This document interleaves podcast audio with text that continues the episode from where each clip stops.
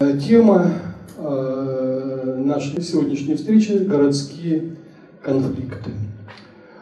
Почему они случаются? Так ли уж они неизбежны? Э, каковы э, типичные способы их разрешения? Мы поговорим об этом с доцентом Высшей школы экономики, урбанистом Иваном Медведевым.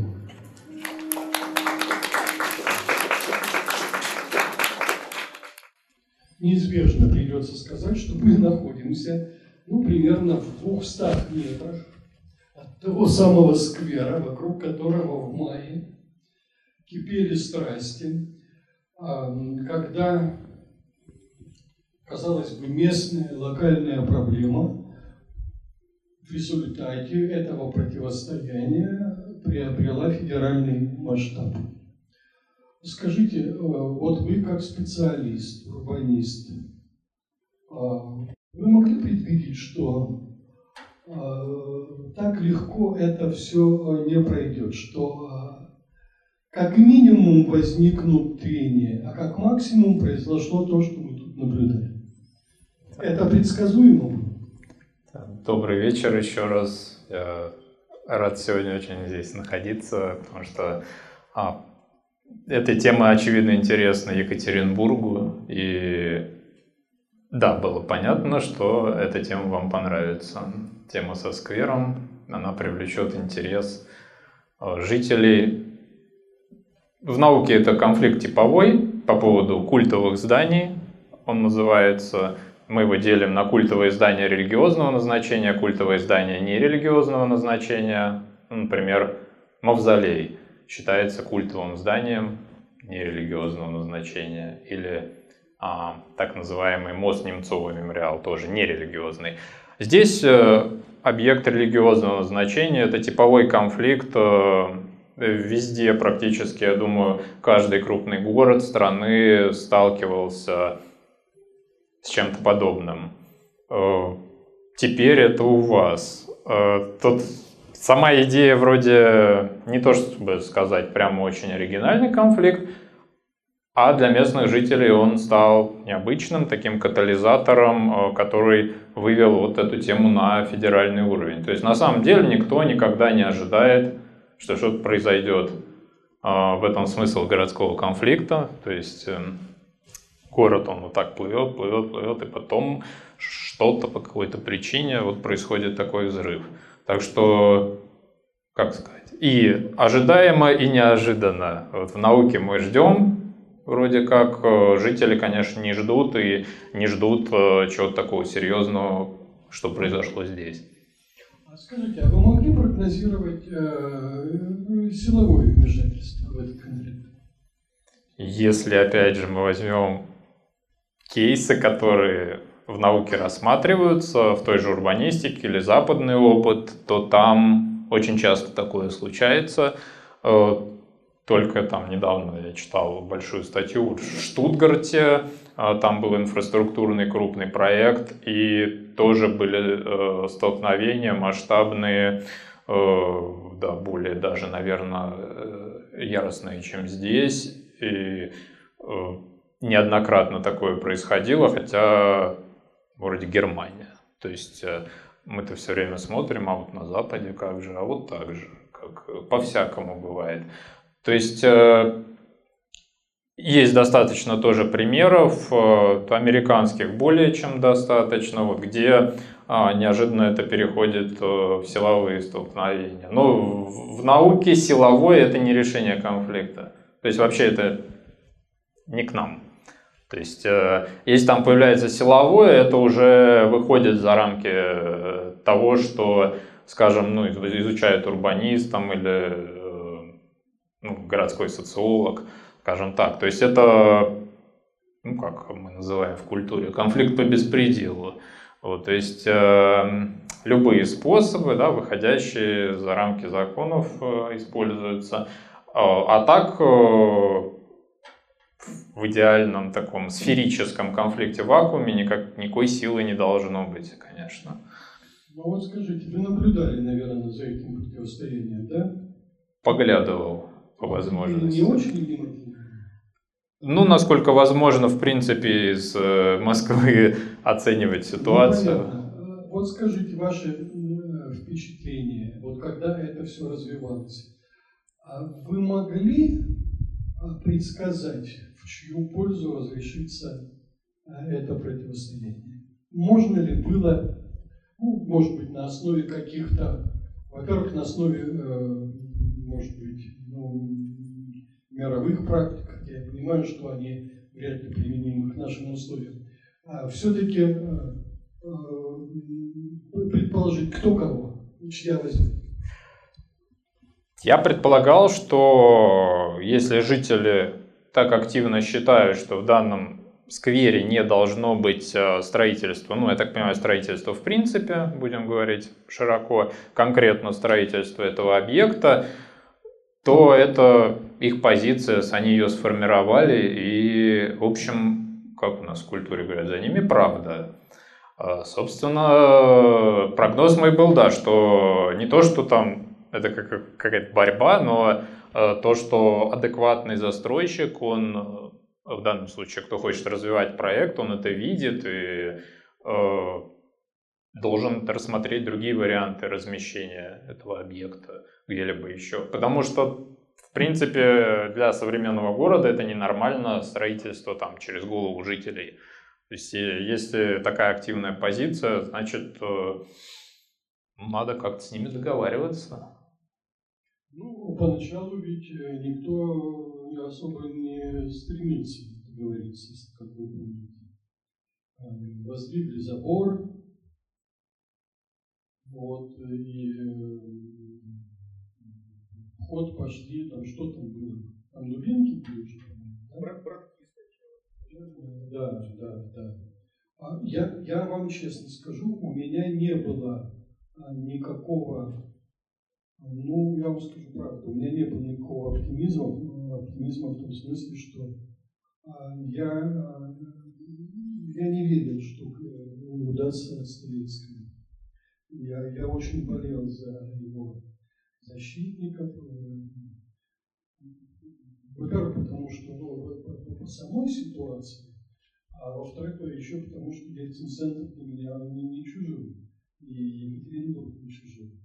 Но не было, у меня не было уверенности, что удастся отстоять. А, казалось, вот нажмут, задавят, и горожане будут вынуждены отступить. У вас не было такого ощущения? Не знаю, может быть, я просто с каким-то оптимизмом смотрю на развитие города. То есть мне ну, то, что вот, может быть, вы смотрели те интервью, которые мы с Валерием Викторовичем сделали в российской газете, а там конфликт это не рассматривается как катастрофа рассматривается вообще сейчас социологи, ну, конфликтологи, разного рода специалисты, которые работают в этом поле. Ну, не даже так иногда с преувеличенной радостью, как говорят, конфликт, это так здорово. Ну, я тоже так с опаской посматриваю, но там я только вчера слышал там выступление французского специалиста, и она такая, там конфликт или слово там активное нет, это старт, это мы начинаем с этого, там, ну и дальше в таком духе. То есть э, они вот когда видят даже такую ситуацию, то есть житель, понятно, житель, э, у него другие эмоции по этому поводу, а ученые, специалисты, они прям нарадоваться не могут. Конфликт. Очень хорошо. Значит, это старт для того, чтобы мы начали там и применять разные методики его разрешения, там городские конфликты. Это одна история, там какие-то этнические, это другая. Э, но логика такая, что это ну, начало таких долгих взаимодействий жителей, власти, там, корпораций, городских, что это вообще естественный процесс жизни в современном городе. Так что, ну вот смысл, да, того, что в урбанистике рассматривается, это некое ну, рассмотрение конфликта как естественного для города. Поэтому вот конфликт произошел, да, он случился, но дальше будет, э, будет что-то нормальное из него. Ну, что будет дальше? Давайте, э, мы пока еще говорим о том, что происходит здесь, в Екатеринбурге. А, э, какое-то место другое выбрано, да? Я понял какой-то завод называли, какой? Да, мне сейчас показали Какой? некоторые материалы. Приборостроительный завод на той стороне реки, да, зеленой крыши. Да, вот я хочу спросить. Вы выбрали какое-то новое место. Но вам не кажется, что идеальных мест не бывает вот для такого рода э, строек, сооружений? И в этом новом месте, которое уже якобы там тоже найдутся люди, которые будут протестовать. И, и кого-то это по какой-то причине тоже не будет устраивать. Как, как в таких случаях быть? Потому что куда ни переноси, а, кто-то оказывается ущемленным в итоге или ощущает себя ущемленным. И, что, и, и как договариваться? Как? Как люди договариваются между собой? Это вот вопрос такой. Э, веками ну, наука, практика ищут способы, процедуры, как это делать. То есть, э, если мы опять же будем урбанистику смотреть, то там разные есть методики, модели, даже как вот новую площадку, например, рассматривать. То есть там это может месяцы, годы занимать сессии с жителями, где собираются представители там а, ну, у нас нет таких, скажем, жительских ассоциаций в основном, ну, как местные активисты, представители ТСЖ локальных, там, э, советы домов, э, у нас есть там экзотика всякая, территориальное общественное самоуправление. Э, с ними собираются, рассматривается там район в целом, объект, как его разместить, какая там будет доступность. Вот они как на макетах двигают фишки, там есть уйма методик, там соучаствующее проектирование, там планировочные ячейки. В общем, очень много есть способов, э, которые вот делаются, ну, что ли, более интеллектуально, чем просто мы начинаем футболить объект по городу и смотреть, где не будет протестов. Ну, это так, очень мелкотравчато. Вот, то есть, э, если делать по науке городского планирования, то это можно сделать и найти место, соответственно, для любого объекта и для объекта религиозного назначения. В общем, а, но вопрос только в том, чтобы эти процедуры вот у вас были налажены.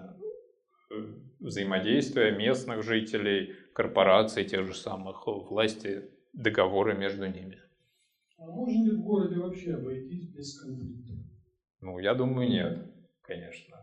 Я таких не знаю, честно говоря, городов. Э, может быть, какие-то города будущего, где там ну, другие люди будут жить.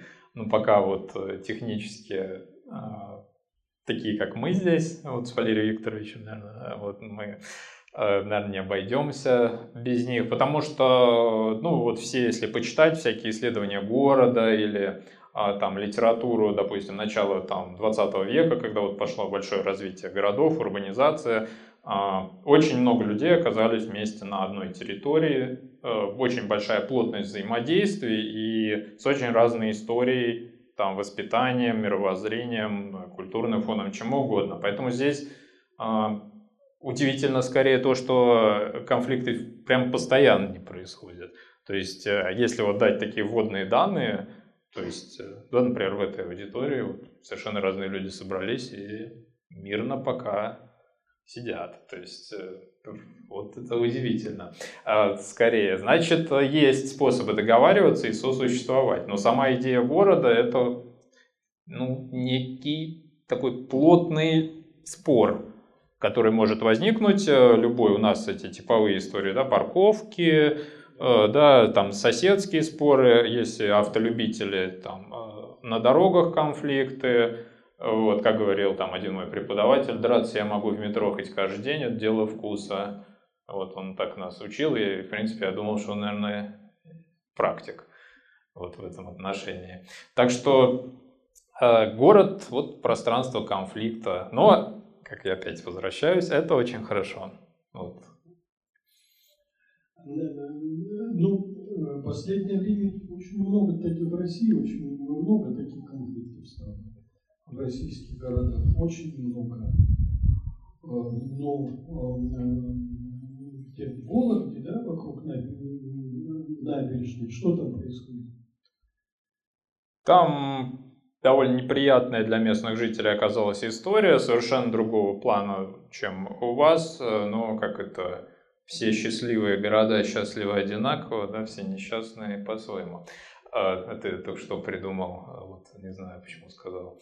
А, собственно, Вологда. Там происходит бетонирование набережной в исторической части города, то есть э, ну, заливка бетоном, там озелененные территории, исторический центр Вологда очень интересное место. Это вот, может быть, кто-то из вас бывал. И, собственно, ну и жители, и очень много представителей экспертного сообщества, э, они оспаривают именно эту идею саму, потому что берегоукрепление путем бетонирования набережной – это очень старая технология. То есть это, ну, например, вот Сочи намывалась, городская набережная Сочи, если вы отдыхаете, она искусственная. То есть там не было ничего такого, не залили, она фактически представляет собой сооружение.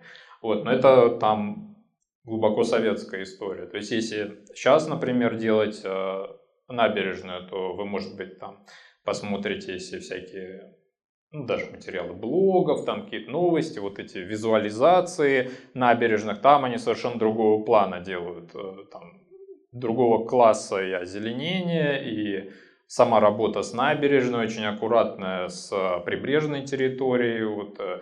То есть эм, опять же, в урбанистике все это и нормально делается. А, собственно, там, ну, просто решили вот эту старую, старую идею с бетонированием просто сделать и начали работы. Ну, просто залить набережный бетон это никак не может быть, на мой взгляд, оправдано с точки зрения, опять же, современных каких-то идей о городе.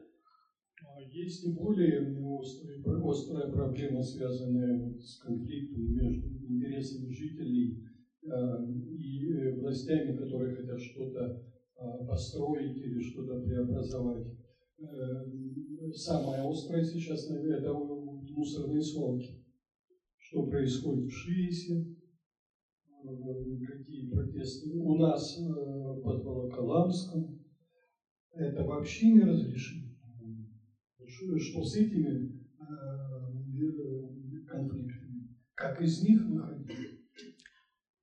Тоже относительно новая для наших городов э, проблема, э, потому что у нас инфраструктура отстает от э, роста городов, получается. И если, допустим, по каким-то проектам благоустройства или возведения зданий у нас есть хорошие решения, там в разных городах по-всякому делается, то а вот инфраструктурные решения, там вывоз мусора, канализация и прочее, они очень вообще все наладан дышат, конечно. И э, мне не хотелось бы вот так со стороны, если посмотреть, то это не городской конфликт с мусором, потому что там нет города. Вот. И в современной урбанистике есть концепция там, планетарного урбанизма европейская, там, и вообще, что город это мы понимаем шире, чем под административный город, да, потому что э, это, если наш мусор, то это и конфликт городской, очевидно, потому что он связан э, с этой территорией. То есть э, это новая проблема, она опять же э, ну, должна иначе решаться. Там должны быть какие-то договоры с местными сообществами, во-первых, потому что ну, мне сложно представить хоть какое-то местное сообщество, которое с радостью воспримет чужой мусор. Вот я бы сейчас приехал из Москвы с своими мешками мусора к вам. Я не думаю, что это понравилось бы сильно. Вот, так что логи... понятно, почему жители возражают. Это не требует особых объяснений. Вот, а опять же, сама эта мусорная проблема, ну, она по-разному решается, но в практике европейские имеются хорошие, но по выбору места, конечно, они должны выбираться там с большой экологической экспертизой, с общественным обсуждением, с там, транспортными историями и смотреть э, прогнозы по, по количеству этого самого мусора, который там будет поступать, э, перерабатываться и так далее. Складировать мусор это опять же ну, совсем прям бородатая история, очень старая. То есть э, ну, так делали не знаю, в Древнем Риме например. То есть это, э, вот мы пытаемся все время говорить там, город 21 века, там, ну и под него надо подтягивать, подтягивать новые технологии, новые знания, новые методики. А то получается, что у нас э, города новые, а все, что в них происходит, такое очень отдают нафталином. Вот, то есть э, надо как-то это уравновесить. Вот, собственно, ну, я за все направления отвечать не могу, только у меня разрешение конфликтов, то есть и городская инфраструктура это немного а, иной разрез, но эти конфликты также вот должны профессионально решаться э, не так, как сейчас это делается. Вот интересно, у меня есть э, российские вузы, где а, существуют факультеты государственного управления, да? Скажите, там э, преподается такой предмет, городские конфликты и способы их разрешения?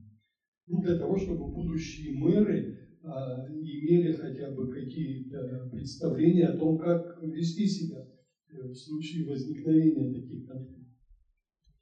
Я, кроме высшей школы экономики, не знаю таких мест, где бы э, вот отдельно такой курс велся. И э, если мы смотрим на западный опыт, это опять же довольно странно, потому что вот э, ну, мы Францию, по-моему, с вами обсуждали, там э, высшая школа государственной администрации, там все президенты, по-моему, по пятой вот этой республики последней, кроме что ли Саркози, ну, понятно, не ходил на занятия наверное. В общем, все а, обучались, э, и там есть такие курсы.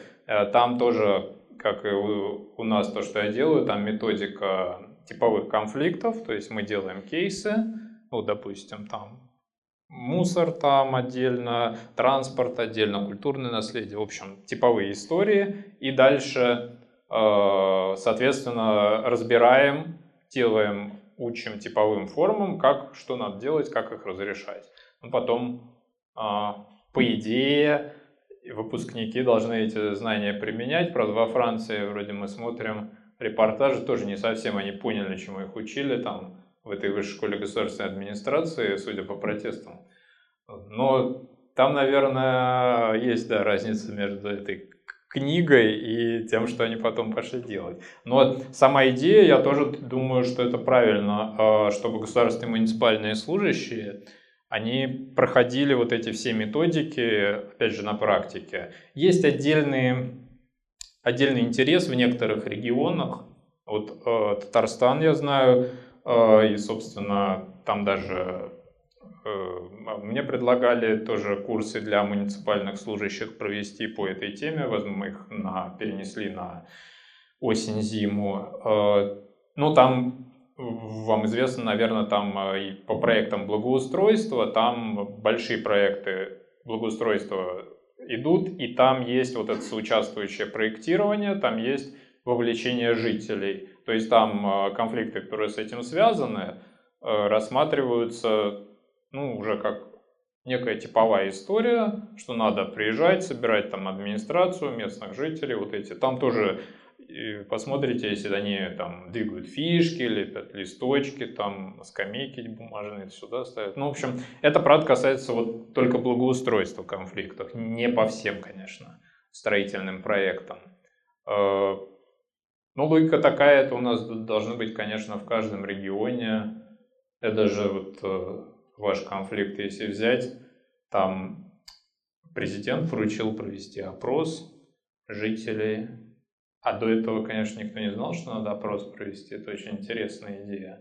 Какая, э, почему требуется вмешательство президента, чтобы такую элементарную форму использовать как, э, который у нас есть в законе об основах местного самоуправления, как опрос. Там есть и другие формы поинтереснее. Референдум, референдум да, поинтереснее. Локальный референдум, а, он чем хорош у него обязательное значение, в отличие от опроса. Единственная наша форма с обязательным значением. Публичные слушания у них тоже рекомендательный характер. Опрос, понятно, что я его здесь могу провести, тоже какое у него значение. А референдум нет. Референдум уже как надо опрокидывать э, в суде, оспаривать его результаты, если там что-то не то, его это как э, правовой акт уже, он будет иметь юридическую силу. Поэтому, конечно, никакая администрация его не любит. Тому... А, ну, а почему, собственно, не любите? Дело вы же знаете, что в России референдум может быть проведен только с нужным и заведомо предсказуемым для власти результатом. Так ли уж трудно провести такой референдум? Я не знаю, но вообще вот э, меня скорее удивляет, что мало идет э, даже заявок на проведение референдума от жителей. Вот я там э, Екатеринбург не могу говорить, я про Москву могу сказать, что у нас всего два случая было попыток локального референдума по ну, градостроительным спорам, по городским конфликтам за, не знаю, ну, с 2014 года, наверное, получается, за последние лет пять. То есть меня, в принципе, удивляет именно тут и вот и отсутствие инициативы снизу. То есть, э, ну хорошо, даже если там откажут или там если уж результат какой-то будет не тот, но до этого еще добраться надо. А вот э, почему не подаются заявки, я так и не смог, э, в общем, найти ответ на это. Я как-то спрашивал, ну все говорят, не знаю, вроде мы хотели, вроде все хотят. Все хотят, давайте, говорят, нам местный референдум. Но для этого нужна местная инициатива, даже по закону там надо собрать определенное количество там людей и заявок от них. Вот у нас всего два, там новый стадион ЦСКА была попытка, и вот сейчас памятник э, Каримову, бывшему президенту Узбекистана, вот, провести по нему референдум. Там были оба отказа, да, они в суде потом оспаривались, э, но два референдума, ну, просто мало, даже их должно быть, не знаю, 500 заявок. Ну, то есть э, у нас там 135 муниципалитетов в Москве, по-моему, значит, и ну, хотя бы по одному, то за 5 лет можно одну заявку подать. То есть, в общем, здесь, э, конечно, можно пенять и там на администрацию, которая препятствует, но вот если посмотреть, э, ну, западные работы или историю вообще, как там города развивались, то, конечно, там мощная инициатива снизу тоже шла. И я думаю, что здесь ну, по референдумам, конечно, жителям ну, нужно выбирать какие-то вопросы и предлагать их проводить э, там. Не только когда конфликт, а в принципе вот там, в конкретном районе есть э, такая проблема, которая действительно разделяется жителями, и по ней давайте ну, проведем референдум, чтобы легализовать каким-то образом ее вот в публичном поле. Что я надеюсь, что здесь будет рост количества референдумов судебный способ может быть одним из вариантов разрешения э, городского Может. Насколько эффективен он, э, особенно в наших судах? В наших судах.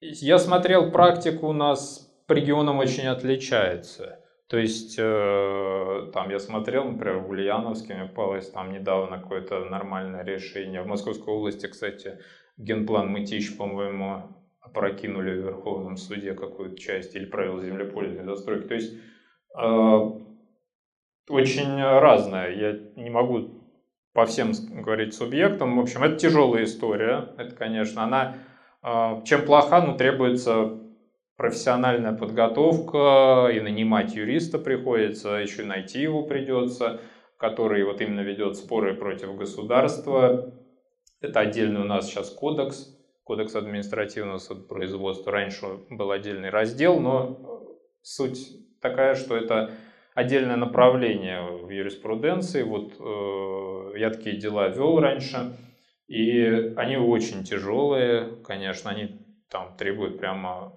очень большого вовлечения и работы с жителями, и собирать все эти документы, и старую там зонирование, старые проекты планировки все поднимать и смотреть, как они соотносятся между собой. У нас ну, там жители знаю, уже знают, что там градостроительное законодательство это такая матрешка, такая сумасшедшая толстая, там э, документы вкладываются друг в друга, там э, планирование и зонирование, они вот так хоп-хоп-хоп. И там, в принципе, ну, неподготовленный человек э, обычно не может туда посмотреть, и даже не всякий юрист, к сожалению, потому что ну, приходится натаскивать вот на такие споры. То есть, поэтому я там плохо отношусь именно к такому способу, потому что он тяжелый. То есть референдум легче провести вам следует, грубо говоря, только сорганизоваться с соседями. То есть формально, да, только организоваться с соседями. Действительно смешно. Но э, идея такая, да, что она не требует от вас именно профессионализма. Вот, суд требует. Вот, то есть это тяжелая история. У кого получается, там есть какие-то результаты. Мне еще недавно тоже присылали какую-то практику региональную вот, посмотреть. Но э, мне кажется, ну, проще всегда все-таки что-то сделать до суда, без. Вот на Западе какие э, основные способы разрешения городских конфликтов существуют? Вот основные какие? Там есть два направления, в рамках которых все решается. Силовое не относится, я, я опять повторю, это там а, не направление разрешения конфликтов. Вот есть, скажем, группа договорных всяких историй, есть группа других. Вот, э, скажем, одна называется коллаборативное планирование, а вторая называется критическое планирование. Вот расскажите, что это такое, да, и то, и другое. Да, коллаборация ну, это договор. Договор. У нас, правда, Сотрудничество. да, сотрудничество. Правда, у нас как-то опошлены немного вот эти коллаборационисты, да, как-то в языке, ну, не надо на это смотреть. Это слово просто слово. У него нет плохой или хорошей какой-то коннотации. А, это разные формы договоров а, власти и жителей. Процедур, где выясняется мнение жителей, и потом их а, пожелания переводятся в какую-то правовую форму. Э, очень у нас фактически тот же референдум, это такая ну, высшая форма. Да? Ну, конечно, более простые формы, это разные э, способы, как вовлечь жителя в проектирование района. То есть там есть разные сессии, планировочные жюри гражданские, собираются представители ассоциации жителей, вот им выносится проект или еще до проекта, э, собираются их мнения, пожелания и так далее. И в случае возникновения конфликта, если есть конфликт, то они вот сидят за столом, пока не будет найден компромисс. Ну, это в модели такой. То есть просто вот э, сколько надо. И поэтому очень длинные сроки из-за этого. То есть то, чем он, ну, у нас принято это как критиковать, что там долго рассматривается, но вообще это скорее плюс. То есть вот, например, приезжал, по-моему, из ну, вот, развития агломерации Большой Париж. Там туда входит Париж и там все, что рядом. А, приезжал какая-то делегация из Франции и говорил, надо же, как здорово, вы там за несколько там э, лет уже и весь генплан согласовали, и все там. Мы 10 лет с муниципалитетами не могли согласовать. С муниципалитетами эти решения.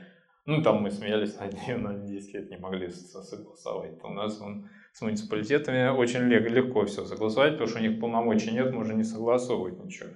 Вот. Но логика такая, да, что у них очень долго это происходит. Вот. Или, например, мне присылали Геную итальянскую, там большой тоже проект трассы, ну, федеральные бы у нас назвали, там нет федерации, ну, большой трассы. А, и там 5 или 6 проектов они выносили вот на эти сессии с жителями, и там изводили друг друга месяцами просто. И жители их доставали там там, фермеры, у которых рядом там через трасса должна пройти большие территории, там мой отец здесь, и его лоза, там, и вот мы здесь сидели на заваленке, в общем, и так далее. То есть э, нет, я не уйду там, в общем, что хотите, то и делать. А ладно, где у нас четвертый проект? Вот давайте смотреть, как там пойдет. И, в общем, там очень тоже это, ну, непривлекательно, да, как это звучит, вот очень долго, а на самом деле это так видимо, и должно работать, потому что иначе не будет разрешения конфликта. То есть это будет не настоящее разрешение, если а, ну, по головам пройтись того же фермера, а, тех же соседей, скажут, ладно, к чертям ваши эти а, посадочки, вот, бери там 10 тысяч евро и все, ищи себе другое место. Ну, это не разрешение конфликта, это фактически силовое, хотя там, да, нет силы, но оно неравное нет когда возможности. Силовое – это когда вы не воспринимаете сторону конфликта как равную. То есть это фактически, когда там администрация навязывает а, тем же э, ну, совхозом, там вот у нас по-русски говорят, там, фер, фермерским хозяйством, вот определенные решения. То есть, э, в принципе, вот в континентальная Европа, Скандинавия, вот они по этому пути пошли. То есть, э, они вот тоже критикуют, конечно, друг друга, но в основном за длительность. То есть э, вот у них э, проекты с более длинной, э, как сказать, ну, игрой получается. Вот. Там же тоже свои политики, политики против. У них краткосрочное планирование, чтобы убедить ну, своих избирателей там переизбраться. А если там 10 лет надо что-то согласовывать, они, конечно, тоже никакой радости у них нет. Но вот эти практики, это вот идея коллаборации. А вторая модель critical planning, вот, э, она ну, левая немножко, не то, что там посторонняя или там какая-то фальшивая, а левая, левых идеологии придерживаются. Она говорит, ваша коллаборация это вообще ни о чем, потому что надо перераспределять полномочия сверху вниз, чтобы у муниципалитета в данном случае, у жителей, у самих были полномочия решать эти вопросы. То есть э, никаких тогда навязываний не может быть э, сверху, потому что там жители через своих представителей, через те же муниципалитеты, но своими бюджетами, у них есть деньги, у них есть возможности все решить на месте. Вот, собственно, надо строить, поэтому они говорят, город, города нового типа, где вот районы будут децентрализованы, э, и, соответственно, ну, они предполагают, что конфликтов такого типа станет меньше, потому что ну, жители сами решают, как им здесь находиться. Там есть разные идеи, есть идеи выборности всех э, местных э, чиновников, выборные судьи, выборные директора школ. Это то, что, в общем, нам сложно представить, но тем не менее, все выборное в районе. И вы, соответственно, можете на них влиять и еще и с правом, конечно, отзывать этих выбранных уже специалистов, если они по каким-то причинам не удовлетворяют таким историям. Ну, разные есть модели, там, скажем, вот в Амстердаме они пробуют такую историю, там, ну, конечно, размеры, да, понятно, у нас немного другого плана а, территории, но логика такая, что сильный муниципалитет с большими деньгами, он сам вообще решает э, все, что нужно, и, соответственно, если выборная часть это работает, то там и другое взаимодействие. То есть вы приходите к чиновнику, вы, соответственно, говорите, я тебя выбрал, что происходит. Он говорит, э, если он говорит, иди отсюда, то тогда просто они выбирают другого. То есть ну, такая critical planning. Поэтому они друг с другом очень полемизируют. Потому что в первой модели э, там никого нет перераспределения, они просто говорят, вот вам правовое поле, и сидите там, договаривайтесь, пока все не закончится. Critical planning, там есть радикальные очень, очень э, такие ветераны 70-х, вот там есть там, если посмотреть, там Дэвид Харви есть такой вот э, дедушка, вот он э, просто в ярости, там вот есть целые конференции, там, где он приходит на конференцию, и там может быть одна секция, где он в ярости всех разносит, и вторая секция будет э, разносим Дэвида Харви, там все 10 выступающих. То есть, потому что, ну, это серьезная такая полемика, она, то есть, у нас не идет особенно, но там это прямо больная тема. Вот как как разрешить вот этот конфликт на территории, и там они друг с другом э, очень сами конфликтуют, как это не парадоксально. Вот. Э, я думаю, что ну вот и задача, собственно, моей книги вот о разрешении конфликтов и курса этого, и вот эти лекции, они доступны все. Просто, ну, как минимум дать материал и посмотреть, чтобы там жители городов могли сами, ну, подобрать что-то для себя для своих конфликтов, для своих каких-то тем. Э, я думаю, что ну, в этом смысл изучения западного опыта, что мы смотрим, э, как нам что делать, и можно подобрать что-то для себя, не обязательно прям там что-то копировать, но мы смотрим там, почему мы не можем организовать те же планировочные сессии здесь. Да? У нас нет никаких препятствий этого делать. Можно ли уже на стадии э, подготовки проектной документации понять, что конфликт запрограммирован вот в этом проекте? Ну, есть типовые, что ли, истории.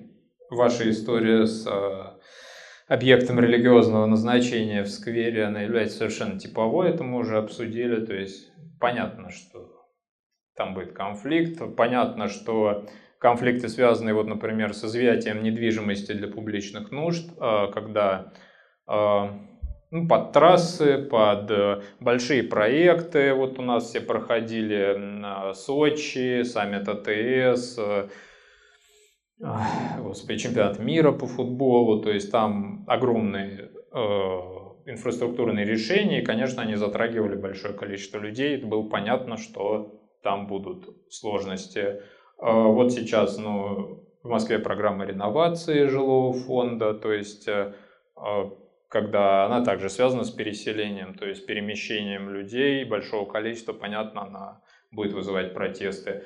В общем, все, что в науке относится к типовым кейсам, то есть то, что мы рассматриваем на семинарах, значит, будет типовой конфликт. Если не делать вот что-то из тех методик, э, которые вот мы обсудили. Потому что, э, ну, это опять те же самые грабли по кругу уходить, то есть а, мы решили построить какой-нибудь торговый центр э, там э, в сквере.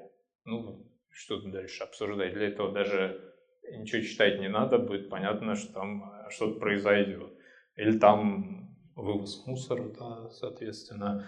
А, то есть эти истории, они самые, что не на есть такие, ну, простенькие для понимания. А вот раз они такие простые, значит, надо предвидеть, что он произойдет, и не делать этого именно так. И, соответственно, вот дальше вступают в силу эти все методики разрешения конфликта, которого еще нет.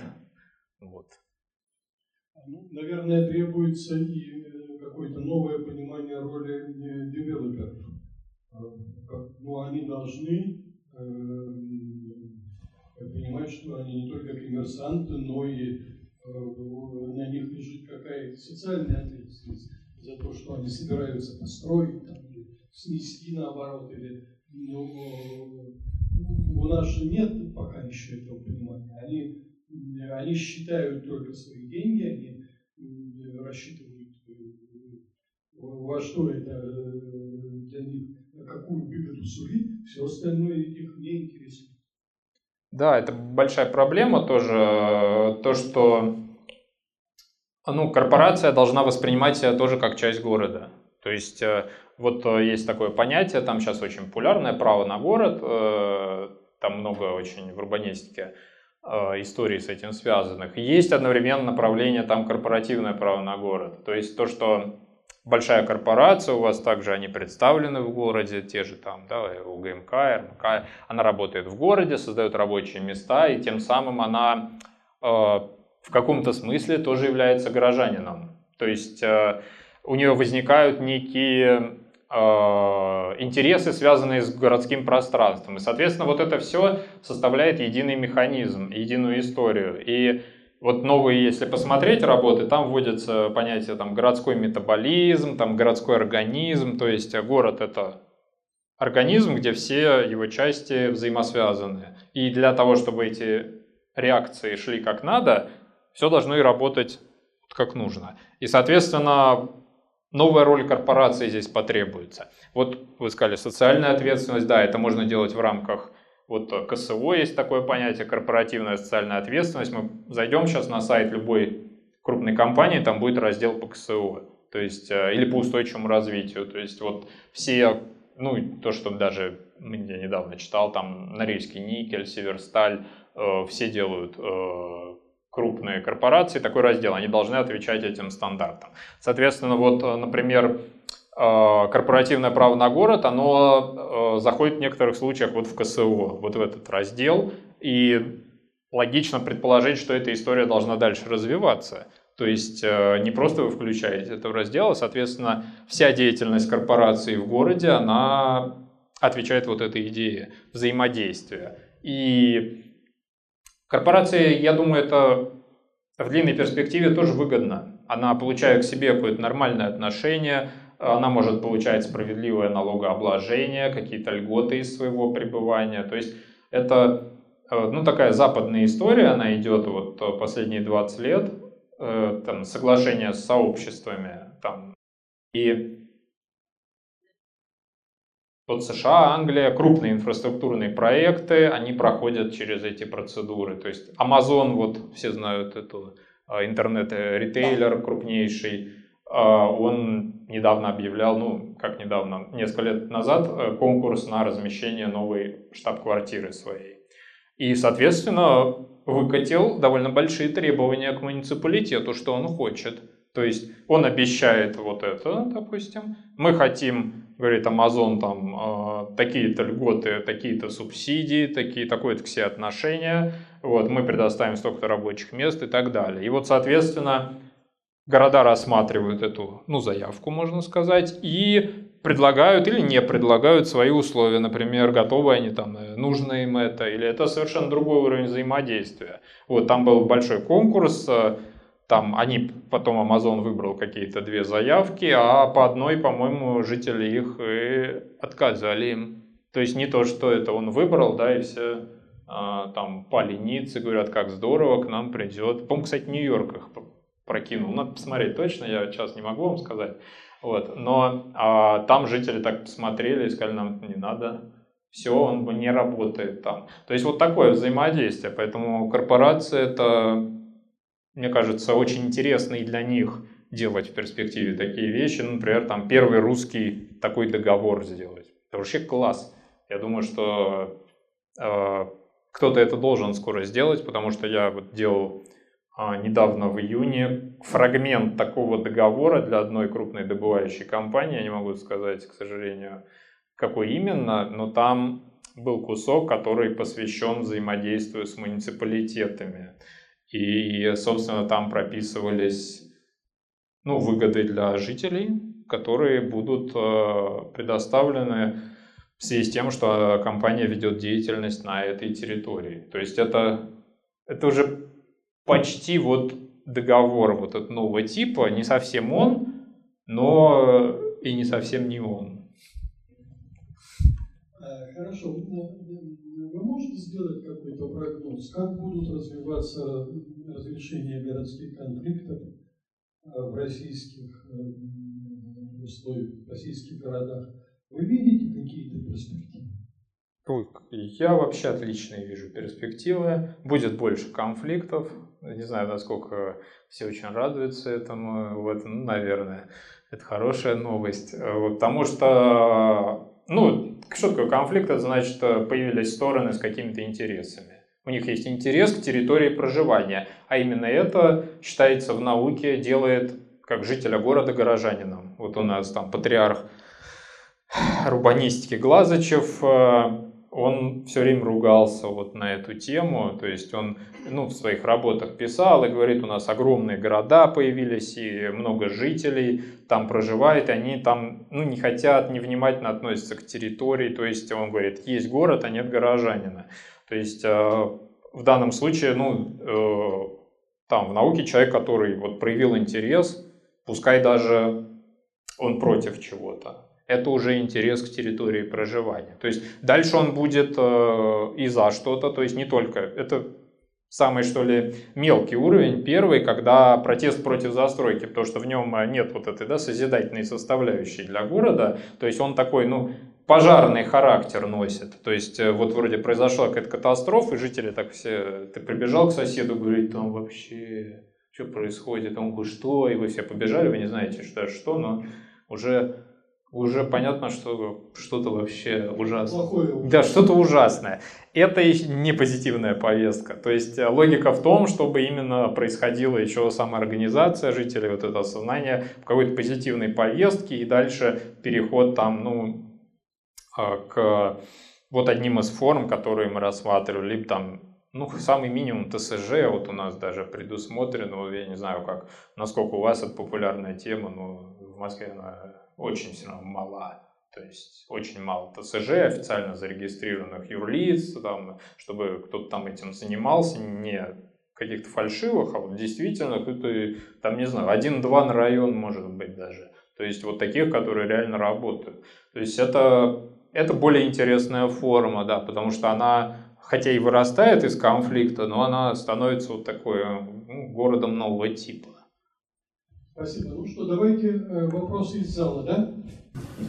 А, я сам не из Екатеринбурга, но мне интересна урбанистика, и я записал некоторые вопросы, на которые я хотел сейчас, ну, чтобы вы услышали мое мнение. Вот. Первое это храм на сквере. Почему именно принципиально он должен быть там? Почему вот именно такой вот? Начать бы хотелось с того, что я не придерживаюсь вот этой вот стороны с храма. Я как бы за был всегда решение этого конфликта, и я вижу ситуацию так, что храм был э, еще в царское время в Екатеринбурге на этом месте, именно это принципиально имело значение. Но важный момент, что город тогда был совершенно другой, были совершенно другие дороги, стройки. То есть э, сейчас поменялось все. То есть этот вот клочок дерева, дерев, деревьев, э, зелень, он куда важнее, как, бы, как мне кажется, чем вот э, место, где можно там совершать молитву и так далее. Вот, то есть э, есть очень много как бы храмов в Екатеринбурге в шаговой доступности примерно, там же, где находится и сквер. Вот, то есть это нецелесообразно сейчас. Можно поставить мемориал, как бы, как, э, как компромисс, но это, это не вопрос. Делать. Это не вопрос, вот. я так понимаю. Что дальше? Возможно ли Пожалуйста, задайте вопросы. Извините, ладно. Да. Ну, просто что меня... вы хотите услышать? Ладно, хорошо. Ну, так, сейчас, сейчас. Так, ну это свой личный вопрос задам. А что нужно для того, чтобы поступить на факультет урбанистики? Ну, знаете, у фотомодели есть портфолио.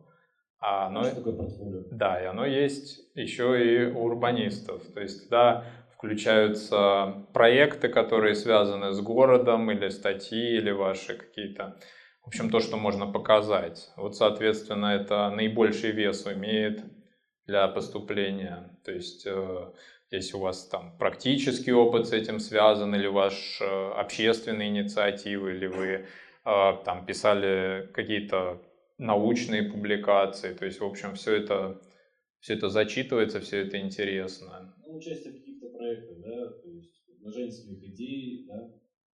Нужно, чтобы мы могли это пощупать, потому что там нет...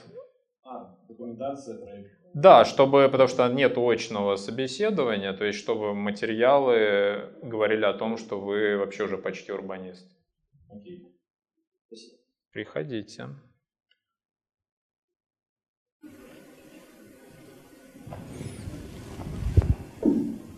Здравствуйте, еще раз спасибо. У меня, честно говоря, несколько вопросов. Я рискну задать хотя бы парочку, а там посмотрим. Ладно? Да. Я, во-первых, хотел бы сказать, что, мне кажется, наши города, в особенности крупные, обречены на повторение сквера. Екатеринбурге слово «сквер» пишется уже с большой буквы, поскольку это не территория, а событие, феномен. Да?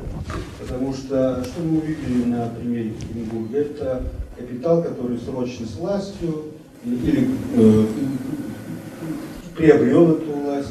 Я думаю, что если бы дошло до судов, то мы бы увидели, что и суды входят в эту, скажем так, корпорацию. Да?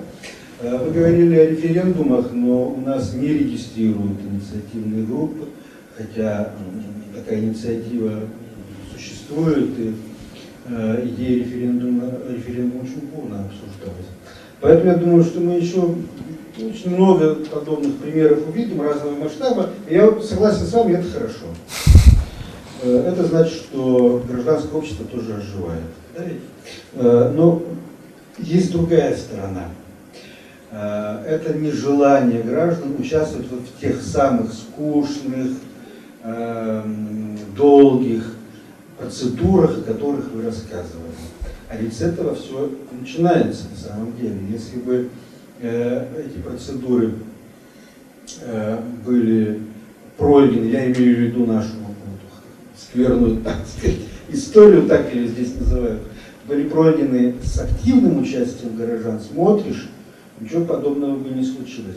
У меня поэтому первый вопрос, простите, он номер один только пока, да, что с горожанами делать-то? Как их учить, как их мотивировать, как показывать им, что это действительно очень важный, необходимый этап и очень важный, необходимый опыт. Но никто не ходит на эти слушания, черт подери. Это вопрос на Нобелевскую премию. Это то, с чем вся литература, которую я пытаюсь читать, социологическая прежде всего, бьется и не может понять, но не может понять э, по последствиям, где вот та грань, которую надо перейти, чтобы конфликт взорвался, но это более мелкий вопрос. Большой, это который вы ставите. Чем же завлечь горожанина?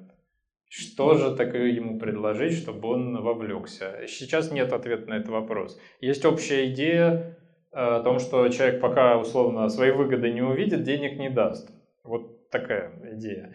То есть он должен выгоду понять, причем эта выгода может быть в разных формах, не обязательно материальная, но он должен увидеть, что от того, что он вложит э, какие-то там усилия, там, не знаю, деньги или свои там физические силы, время, любой ресурс, который у него есть, что он получит выгоду. Вот здесь есть прямая связь. Если, ну, не знаю, вы занимаетесь таким увлечением, э, как показать соседям, что будет выгодно от того, что они делают. Потому что у нас у всех есть так, так, работы, заботы, там, э, семьи и прочее. То есть вот сегмент довольно большой жизни уже занят. То есть из него надо, либо из него, из рабочей части выдрать это время, либо из отдыха. То есть вы конкурируете вот фактически со временем человека. Э, вот чем его завлечь? То есть есть, конечно, там, не знаю, небольшой процент самововлекающихся активистов, но их и вовлекать не надо. Они сами всегда придут.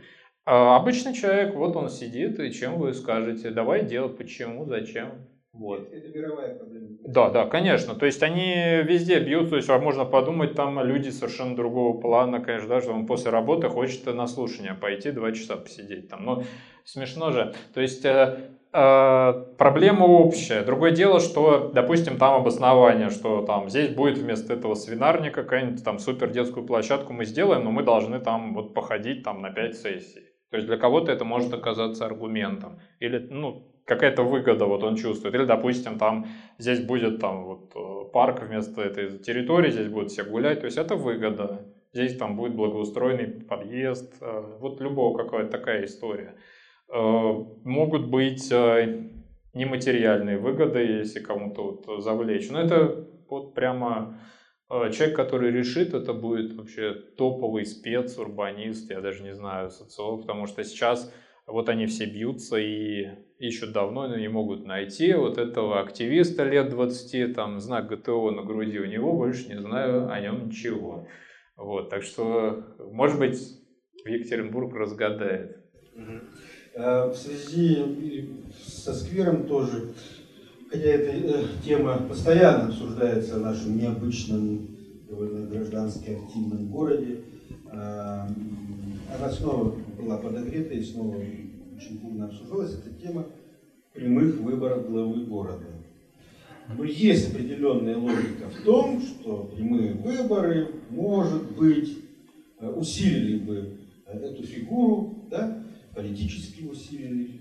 И вот той сроски капитала и местной власти, может быть, мы и не увидели бы в той его основе. Как вы думаете, вообще вот эти темы как-то связаны друг с другом? И если да, то выборы, э, прямые выборы главы муниципалитета, а не его фактически назначение, э, или как у нас выборы узким составом депутатов, которые тоже представляют местные корпорации, чушь там говорить. Вот э, этот способ э, избрания главы муниципалитета может э, способствовать предупреждению подобных конфликтов. Если мы сидим в доктрине критического планирования, тогда да, только, конечно, он и есть. Если мы в коллаборативном сидим, то там без разницы, как они выбираются. Там смысл в том, чтобы процедуры взаимодействия были налажены, поэтому там э, они считают, что вообще совершенно без разницы. Он назначается, избирается, это вас не должно интересовать, вы должны, грубо говоря, наставить на том, чтобы эти согласительные процедуры проводились. Вот. Ну, второй вариант это здесь что ли, оба ответа правильные. В принципе, это не должно иметь прямую связь, по идее.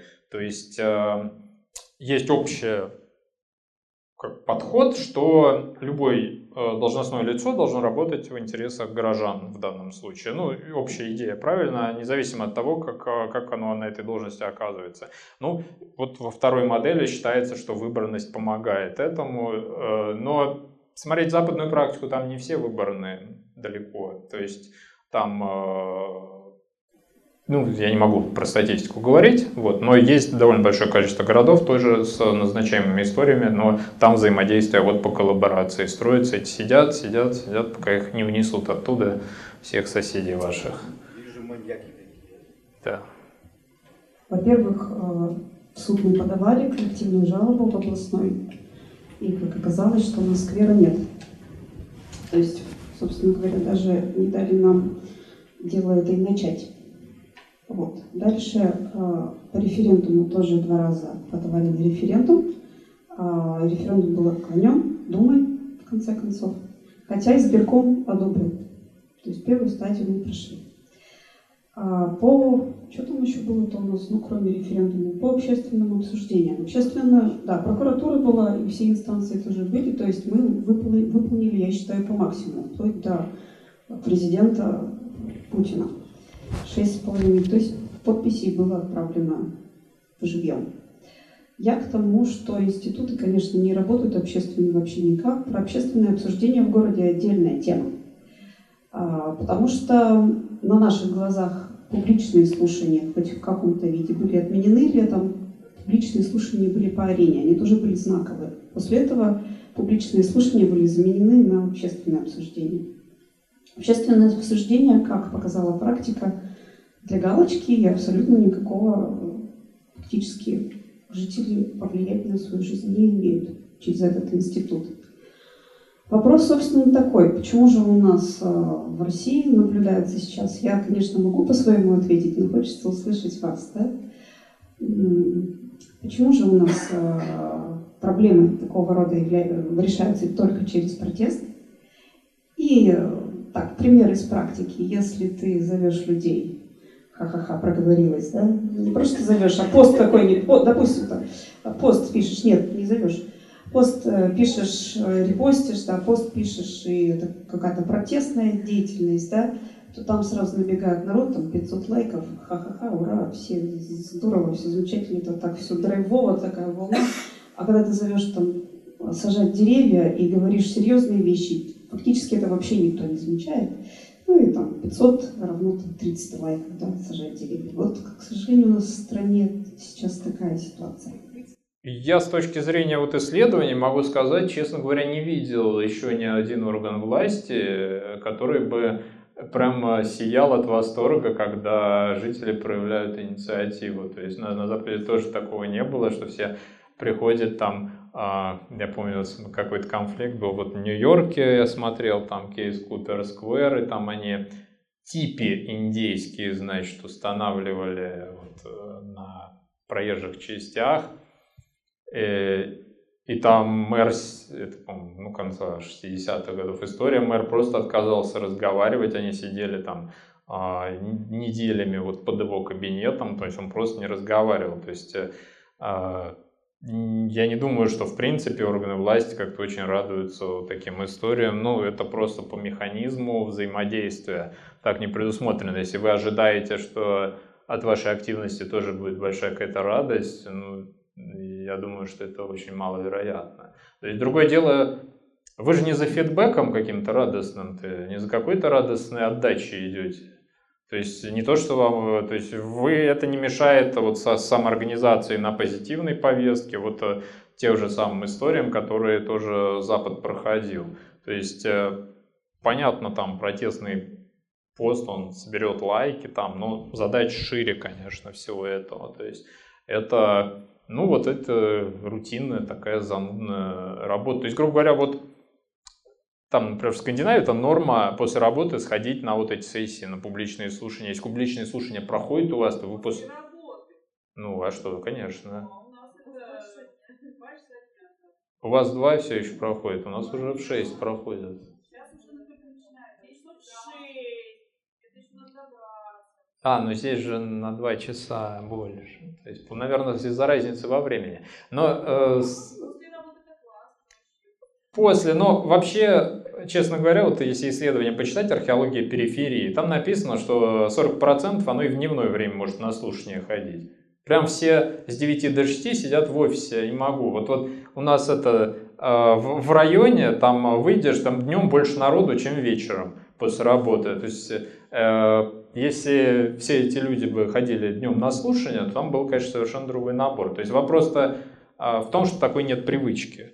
То есть там сын приходит домой, а где папа? Папа на слушаниях. О, у кого есть такие истории? Есть папа только в пятерочку пошел там за чем-то, а на публичных слушаниях таких нет историй. Значит, они должны как-то э, видоизмениться, вот эти истории. Папа на планировочной сессии смотрит проекты благоустройства. Это должно как-то стать модным очень. Среди, то есть ты приходишь после работы, или тебе говорят там, ну что, пойдем поиграем в доту. Ты говоришь, я не могу, там новый проект благоустройства сквера, я должен пойти, там и все соседи, да, ну ты мужик. Вот как бы это нормальное отношение, конечно, происходит. А, э, конечно, сейчас это, ну, ты на публичных слушаниях, да, тяжелый случай. Больше не будем с ним разговаривать. То есть, в общем, должно вот произойти некое видоизменение того, что это нормальная история. На самом деле есть же такая практика, как управляемый конфликт, вот как вы к нему относитесь, когда заранее зная, что будет конфликтная ситуация, жители специально провоцируют на то, чтобы они поучаствовали в процессе. По крайней мере, вот на Западе архитекторы так делают, у нас пока только местные СМИ так делают, когда начинают перевирать факты, чтобы жители вышли на протест. Я манипуляции эти не разделяю вообще любые, любого рода, мне они не по душе так. Я скажу, особенно манипуляции со стороны архитекторов тоже, э, мне кажется, это и так тема такая скользкая, чтобы еще туда вот ее вбрасывать. То есть там безо всяких манипуляций это может быть такой совершенно неприятная история для всех. То есть действительно задевать людей. И еще когда вот так специально делать, мне кажется, ну это фокусы скорее вот для ну, каких-то научных проектных семинаров, но в городе все-таки надо себя поаккуратнее вести, мне кажется. Не сразу же в сквере забор установили, да, там все были, все процедуры пройдены. Вот. И все равно власть должна была это изначально, да, как все уже, как и Анна, боль вечная, да. А, вопрос у меня такой, как часто и вообще бывает ли такое, чтобы к вам обращались а, представители администрации каких-то с просьбой там научите предсказывать, научите развле... как-то эти конфликты решать. И было ли вообще такое в практике? Не часто, но это число обращений стало расти. То есть, а, вот а, я немножко приводил примеры, есть, а, ну я не могу назвать, там опять же они все под соглашение меня подводят, а не разглашение. Вот, возможно, не очень хотят, чтобы вы все знали. Но логика такая, пошли некоторые обращения вот из ряда регионов, от некоторых бизнесов. Ну, не могу сказать, что это прям вот такой супер поток, то есть, но их больше стало в этом году, чем в прошлом. Это точно абсолютно. То есть, э, я не знаю, насколько это вот прям такая тенденция, э, но мне кажется, что э, немножко вот появляется такой запрос, потому что ну, они видят, они не умеют работать, они хотят как-то хотя бы знать, как это можно нормально сделать, потому что им-то приходится каждый день с этим конфликтом иметь дело, они ничего не умеют сделать, то есть э, что делать. А ответственность есть за это, есть спрос вышестоящих чиновников. Вот сейчас президент утвердил эти KPI, ключевые показатели эффективности там, губернаторов и прочее. Там э, есть разделы и по, по-моему, вот этому общественному недовольствию, не помню, как это называется. Короче, это будет учитываться. Вот эта работа, то есть э, есть такое, что ли, пожелание определенное сверху, что если вы этого не делаете, то это показатель вашей неэффективности как госслужащего. То есть это ну, сигнал определенный, что надо уметь с этим работать. Я думаю, что э, этот э, рынок должен вообще расти, потому что его совсем не было, и тут э, какие-то вот кейсы начали идти, какие-то запросы ну, от тех же администраций, от больших корпораций тоже. Я думаю, что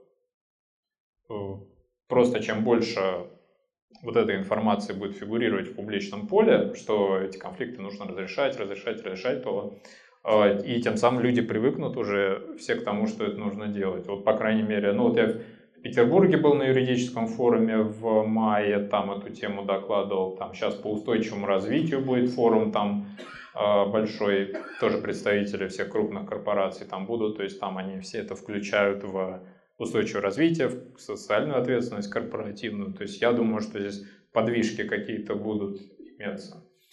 А вот я извиняюсь, насколько широкая география конфликтов, она растет география? В масштабах страны, я имею в виду. Ну, вот страна каких масштабов и такие, такой масштаб конфликтов, собственно. Они на самом деле происходят везде. Просто вопрос в резонансе. Вот, собственно, а, из Екатеринбурга, не то, что я скажу, что много приходит на федеральный уровень, чтобы вот все знали, а, локальных конфликтов переходит. Вот Вологда первый раз отметилась, то, что с набережной такое впечатление, там же наверняка были конфликты, просто они почему-то не попадают. Там вот Ростов, там Краснодар, вот с юга много идет. Так что я думаю, что э, будет не то, что количество конфликтов еще расти, а их вот отражение этой темы, вот то, то чем э, и мы сегодня поставили ее сюда, совершенно, ну не просто так, потому что есть запрос. Здравствуйте, меня зовут Егор Николаев. Вы правильно сказали, что э, конфликт это нормально.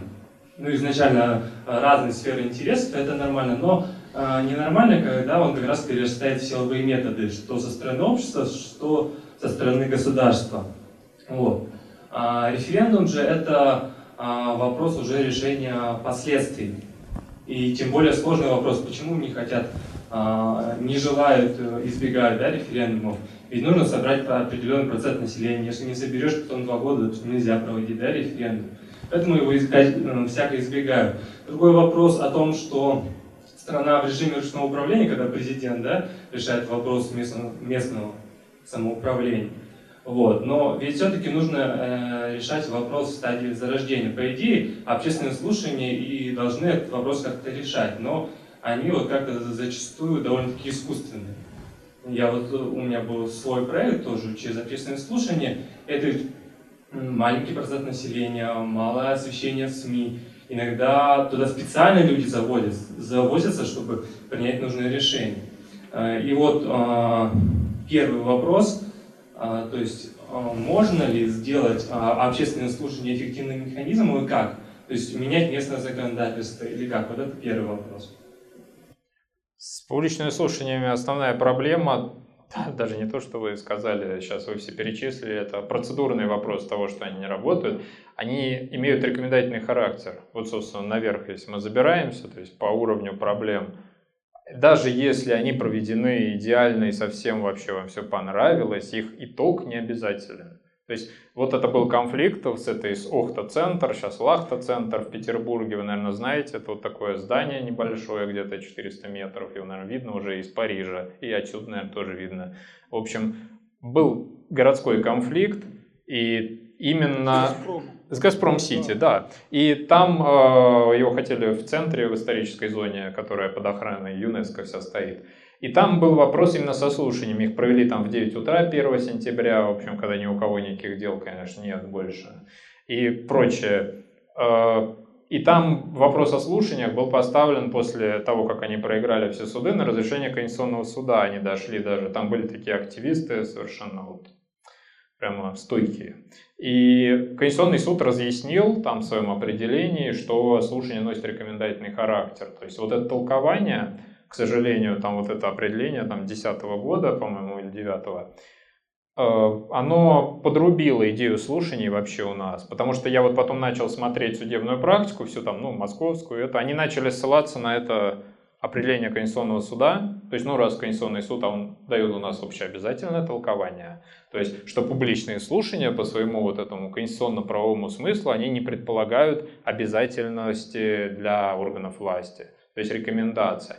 И все, что потом происходит, это как безобразие, но а, оно исходит э, безобразие более мелкого, что ли, уровня, потому что основная проблема это то, что они не обязательны, и раз они не обязательны, то в принципе, что бы там ни произошло, это уже вторичная история. Вот вопрос, как бы перетолковать, это вопрос, в принципе, Конституционный суд, он берет э, иногда на рассмотрение опять дела повторно, то есть 10 лет все-таки прошло, было бы логично перетолковать эту норму, а, ну, то, градостроительного кодекса, и, ну, конечно, сделать их обязательными. Вот. Тогда бы это была логика в этом и соблюдать всю процедуру и все это. А сейчас получается, я, честно говоря, даже вообще не знаю, для чего они проводятся. Если... Ну, вот какой действительно смысл, да, ведь, э, допустим, вы подготовитесь, э, потратите время, разберетесь в проекте, придете, проголосуете там, или альтернативную посмотрите версию, или там друзья-архитекторы нарисуют вам альтернативный вообще проект, вы его представите, все обсудят и даже, может быть, одобрят. Скажут, принято, да, такое решение, и оно не обязательно. То есть э, по его итогам оно совершенно не, ну, э, не может быть руководством к действию. То есть э, вот это беда, мне кажется, такая. И она людей тоже ну, как э, демотивирует участвовать, да, потому что вроде, как же я сказал на слушаниях, что я против, и, и там не фальсифицировали, написали, что все против, и ничего не произошло. То есть это очень странный, на мой взгляд, такой институт, который вот в этом виде, я об этом ну, много писал, и даже, по-моему, в книге написано. То есть э, какой смысл в этой процедуре для меня загадка. То есть просто выработка рекомендаций, но их можно в любой форме то есть те же самые опросы делать, то есть э, вот. А получается, что люди думают, что это обязательная история. Ну, раз уж я пришел, так э, почему ничего не делается, как я сказал? Мы сказали, мы жители района сказали, а ему говорят, окей, ваше мнение учтено, но принято иное решение там. То есть это странная история, вот то, что вы проблему эту подняли, то есть это вообще в принципе странность публичных слушаний. То есть для меня это загадка такая вот, мистерия. А, ну, получается, нужно менять федеральное законодательство. Ну, допустим, мы его изменили, все хорошо, мир да. э, и договор. Да, допустим, вы его изменили завтра. Да. Так. Вот. И а, можно ли а, дискуссионные площадки, ну, они по городу есть различные, мы, допустим, в сентябре перезапустим народную трибуну, которая в Екатеринбурге еще с 1989 года действует. Вот. И можно ли такие какие-то дискуссионные площадки локальные строить систему общественных слушаний? Вот, э, какая здесь модель э, лучше бы?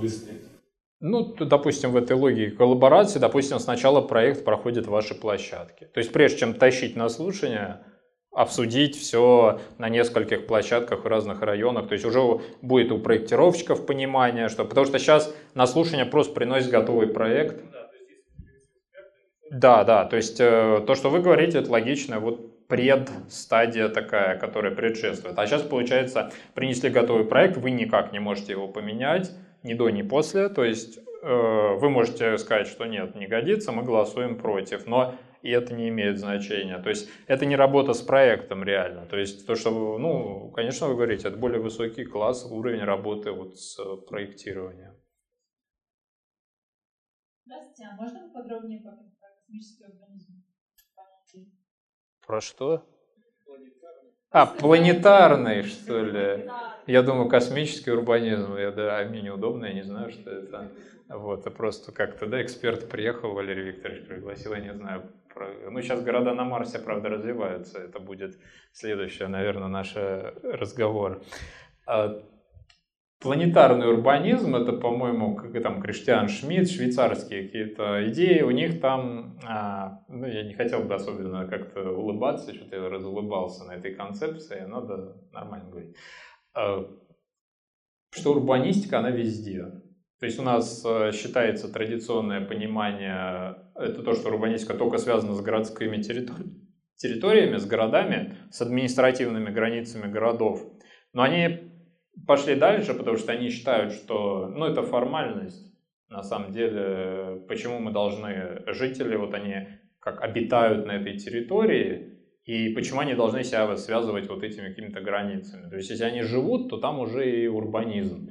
Поэтому, допустим, вот эту тему, которую Валерий Викторович поднял с э, вывозом мусора, а он же вывозится не в урбанизированные территории. Вот если вы посмотрите эти конфликты, там ну, вас встретит медведь с фонарем, то есть там нету никаких э, жителей конкретно может не быть, но у жителей есть в отношении этой территории интерес, и он как горожанин здесь действует. Поэтому они ну, расширяют эту проблематику на то, что ну, у них вся планета, фактически вся планета может быть предметом нашего интереса как горожан. Это вообще классная концепция. То есть это э, ну, более круто, чем сейчас традиционно вот, говорят, то есть если вы жили в городе, то тогда урбанистику мы рассматриваем в отношении вас, а если вы там, например, деревенский житель или там сельский, то тогда она вас не касается. Ну, это, конечно, очень ограниченное понимание. А, там просто появляются темы, скажем, ну совсем радикальные, то есть удаленные тоже озера, удаленные территории, э, ну вот э, даже горят леса в Сибири, да, они же совершенно не урбанизированная эта история, там нету людей, но люди ощущают на себе последствия этого процесса. Поэтому э, можно, ну, допустим, у меня товарищ там в Красноярск уехал, он уже ощутил все последствия. А, э, соответственно, это городская проблема. То есть э, наша жизнь вот на этой территории связана ну, с более широкой территорией. Вот. Ну, вообще такой сейчас в космический какой-то урбанизм можем реально уйти, какой-то гуманистические такие концепции. Есть темы, с удовольствием на них пообщаюсь, но не знаю, насколько они вот у нас сегодня вписываются в канву. Я еще один вопрос задам. А, не раз сегодня говорили про общественные обсуждения, про общественные слушания.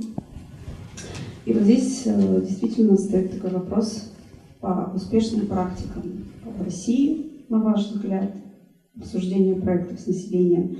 Вы упомянули Вологду, проектная группа 8, то есть мы в курсе про социальное проектирование, про мастер-планы, которые заменяют генпланы и тому подобные вещи. Но у нас на практике в Екатеринбурге получается следующее. 10 а, сентября у нас возобновит работу рабочая группа при Думе в нашей городской по опросу и уже идут разговоры о том, что опрос не нужен, что инвесторы уже определились, э, и это их дело, покуда они деньги выделяют. На что мое здесь мнение, конечно, следующее, что опрос все-таки нужен, это какой-то шаг качественный э, к сдвигу в этой ситуации, к диалогу между властью и населением. Ну вот, хотелось бы услышать действительно успешные кейсы, где, в каких городах именно успешный диалог власти и населения по проектам в начальной стадии. Не социальное проектирование, не мастер-план.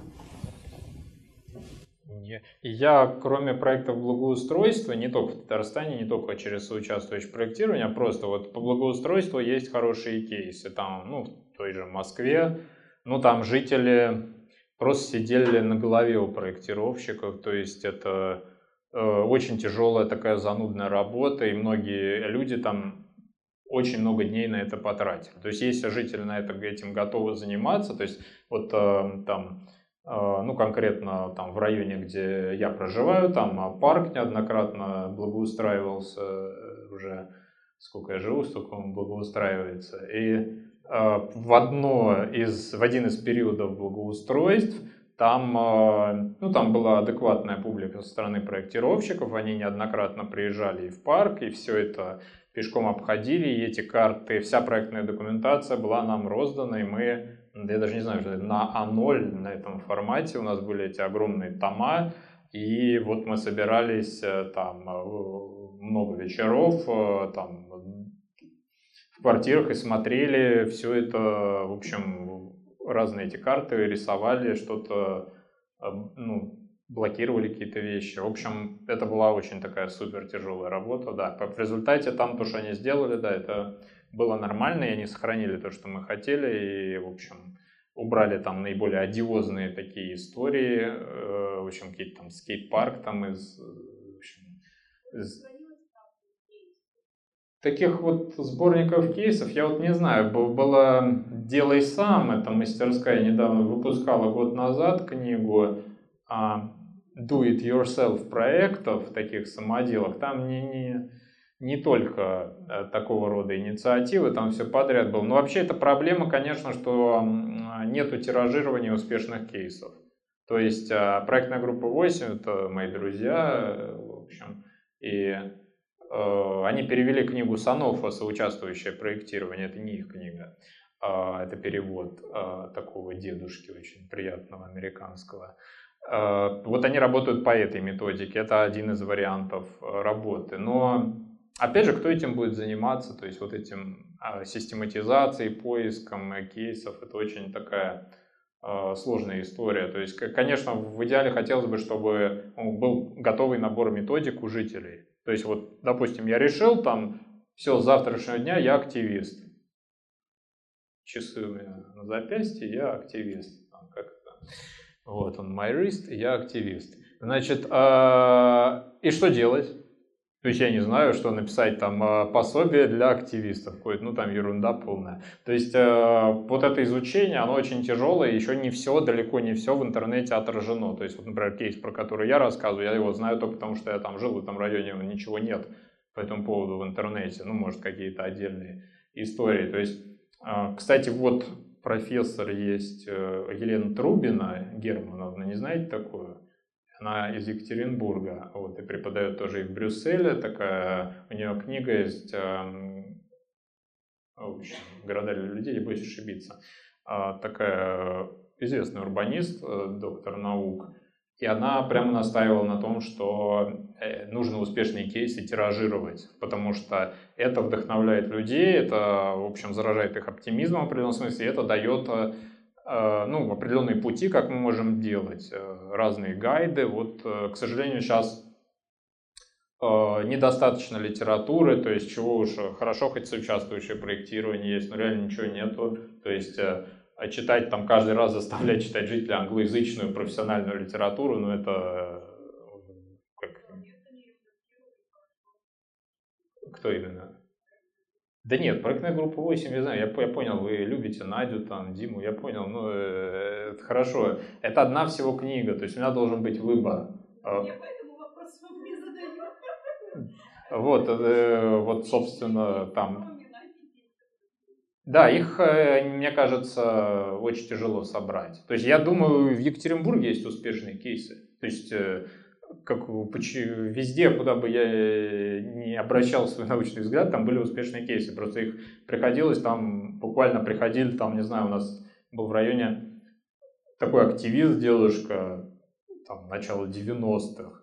И он мне когда первый раз принес там полторы тысячи страниц своих обращений там за 10 лет, я понял, что определенные действительно кейсы имеются у нас в районе. Я там узнал про какие-то организации народных бань, там, и про какие-то там пчелиные фермы, да вообще все что угодно было. И, а, но это нигде не прочитать. То есть э, вот я не знаю, как это а, вот, э, сделать, популяризовать вот это просветительской работы, кто бы это мог заниматься, кроме проектной группы 8, раз уж мы про них сказали. Так что да, это сложность такая.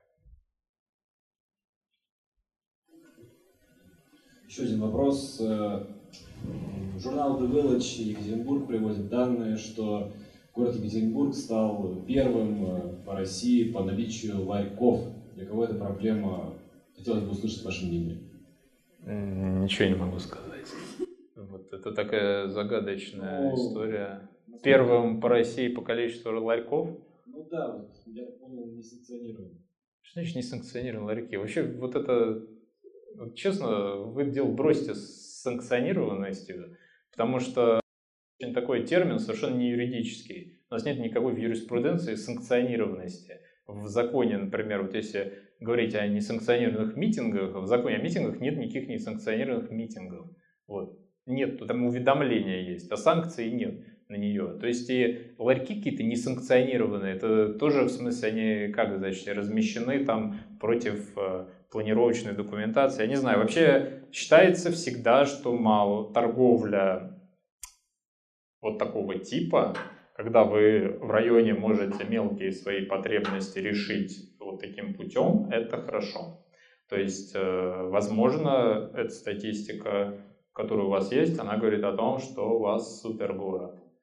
Вот. А, в Москве, может быть, вы слышали, был такой скандальная история «Ночь длинных ковшей» называется, когда сносили массово ларьки вот эти, и это был откровенный городской конфликт, потому что а, ну, огромное количество людей там покупало вот эти товары какие-то мелкие, там тоже воду вот купить в центре, а, после этого там стало тяжело. То есть, э, в принципе, мелкая торговля – это одна из таких основ развития сейчас кварталов, вот, э, который на Западе идет. То есть это как обязательное условие.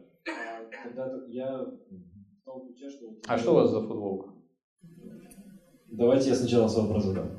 А, Вы как бегло. а, Я хотел сказать, что для урбанистов это как бы тоже должно быть маячком э, проблемы, потому что не все ларьки, они соответствуют э, коду. То есть э, может быть ларек там, но он может портить там историческое здание там или э, как-то, ну, в общем, может скрадывать на себя внимание и вот А мо- может и не скрадывать на себя внимание. Нет, но он может быть э, соответствовать коду и, никому не мешать. Нет такого требования к ларькам в урбанистике, чтобы они соответствовали коду. Ларек – это ларек. Он не должен соответствовать какому-то коду. Вот. Это некая сущность, которая в городе выполняет определенную функцию. В данном случае он выполняет эту функцию для жителей района вот так, так, так, такой, такой, такой. Хорошо.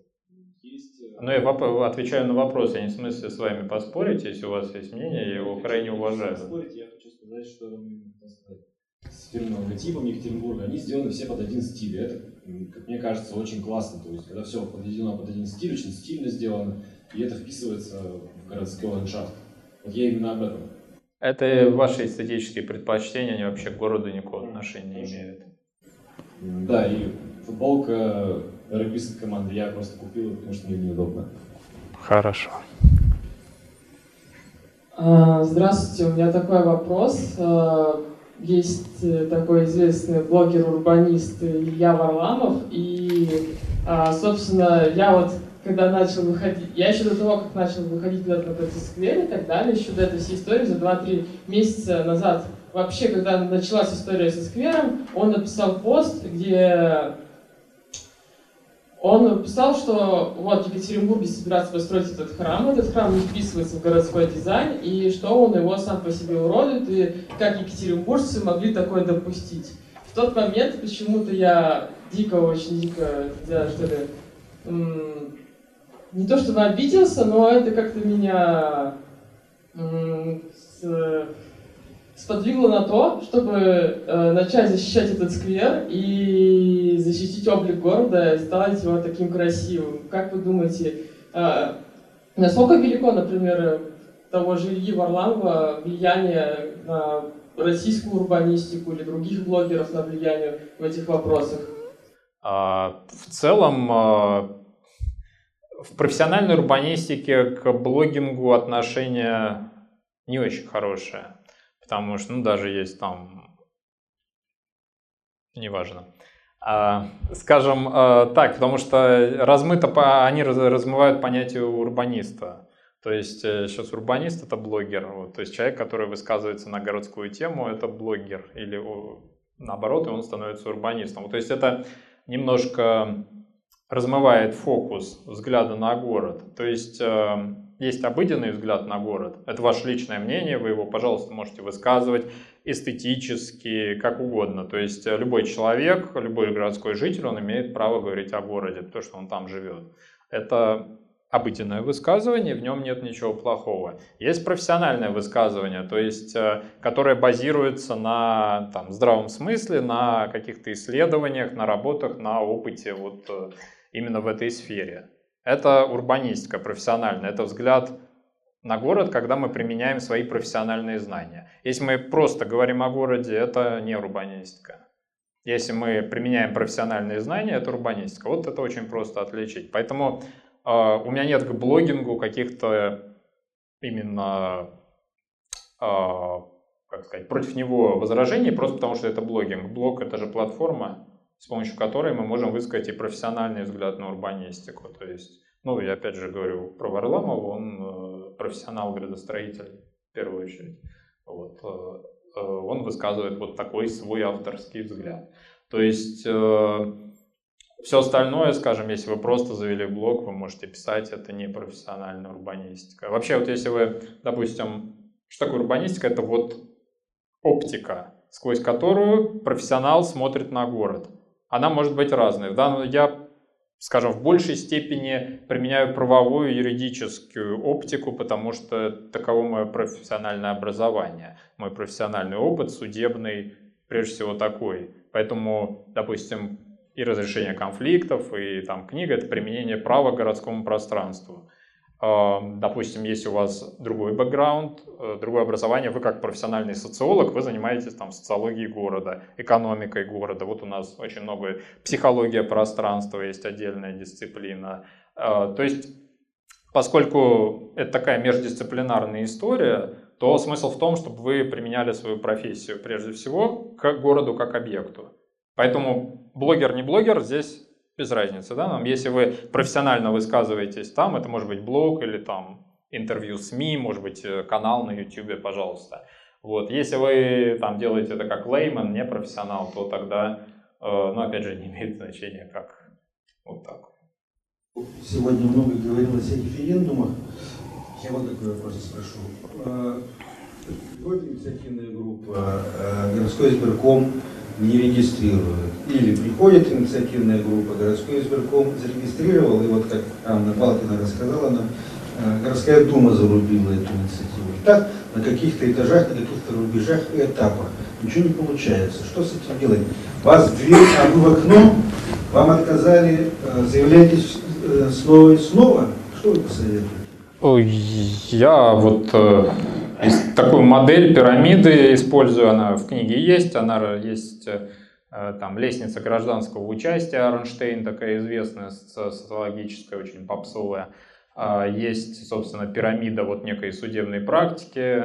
Логика такая, количество переходит в качество. То есть э, с определенного момента э, рост числа, ну, допустим, заявок в референдум или оспаривание отказов, то есть судебных дел подобного рода, оно приведет к тому, что эти иски сначала, сначала начинают приниматься к рассмотрению, они могут и не браться сначала, потом они начинают рассматриваться нормально, правда вам все равно отказывают, и в какой-то момент они начинают удовлетворяться. То есть это такая концепция называется мобилизацией права э, западная, то есть там а, логика такая, если упрощать. Э, нет жалобы, нет проблемы. То есть э, нет заявки на референдум, нет вообще даже вопроса того, что он мало применяется. Есть одна заявка, есть один отказ в суд, ну это не проблема. Да? Есть 100 заявок, значит, и потом 100 оспариваний в суде, в суде 100 судебных дел, это идет в статистику, то есть это возникает вопрос, почему что у нас происходит в этом районе, что у нас одни отказы это опять же вот влияет на... То есть это ну, модель из западной социологии, там, а, Дональда Блэка, то есть они смотрели вот, э, э, что некоторые проблемы на самом деле, они так и остаются, никто про них не знает, если нет мобилизации права, если нет использования вот этого механизма. Так что я думаю, что ну, это единственный вот такой вариант, э, который можно применить. Будем, наверное, на этом закругляться.